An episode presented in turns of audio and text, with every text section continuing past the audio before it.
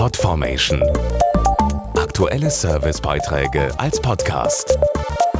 Regelmäßige Infos und Tipps aus den Bereichen Gesundheit und Ernährung. Am 29. September ist Weltherztag. Er will darauf aufmerksam machen, wie wichtig es ist, auf die Gesundheit unseres wichtigen Organs zu achten. Es gibt den Takt unseres Lebens vor und wenn es gesund ist, schlägt es etwa 70 Mal in der Minute, also etwa 100.000 Mal am Tag, ohne Pause ein Leben lang.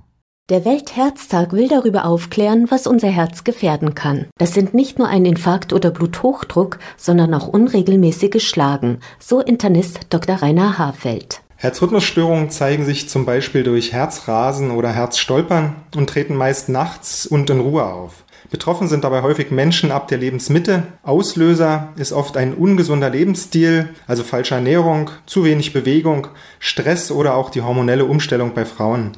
Dies alles kann zu einem Ungleichgewicht von Kalium und Magnesium führen. Gerät das Herz ins Stolpern, sind viele Betroffene erst einmal verunsichert. Ein Gesundheitscheck beim Arzt ist hier zu empfehlen und außerdem dies. Ein gesunder Lebensstil kann helfen, also gesündere Ernährung, mehr Bewegung, genügend Schlaf und eine Substitution von herzwichtigen Mikronährstoffen. Tromkadin-Komplex beispielsweise enthält Kalium und Magnesium, Folsäure, Vitamin B12, Niacin und Coenzym Q10 und kann das Herz wieder in den Takt bringen. Mehr Infos, Tipps und Patientenbroschüren zum kostenlosen Download auf tromkadin.de Podformation.de Aktuelle Servicebeiträge als Podcast.